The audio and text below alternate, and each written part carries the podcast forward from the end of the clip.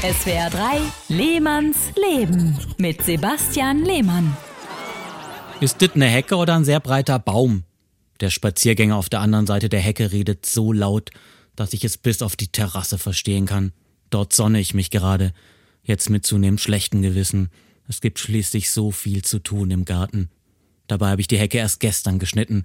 Gartenbesitzer halten sehr viel auf ihre Hecken, an der fachgerechten Beschneidung der Hecke entscheidet sich, ob du für den Garten gemacht bist oder nur einer dieser verkorksten Großstädter, die einen Weißdorn nicht von einer Thuja unterscheiden können.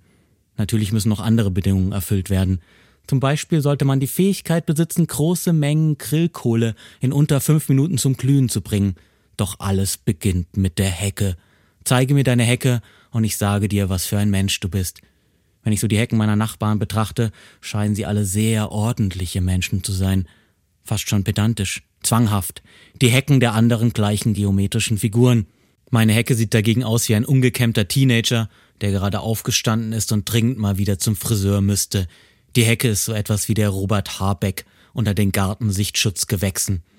Allerdings rührt die seltsame Heckenfrisur daher, dass ich im Umgang mit der furchteinflößenden elektrischen Heckenschere noch ungeübt bin es geht eher darum, nicht zu sterben, indem ich aus Versehen das Stromkabel durchteile oder mir beide Arme absäge.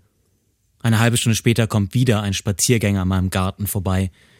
Die Ecke sieht ja aus wie dieser radikale Typ von den Grünen, der uns Autos und Schnitzel verbieten will, ruft er. Es wird noch lange dauern, bis ich hier in der kleinen Gartensiedlung dazugehöre.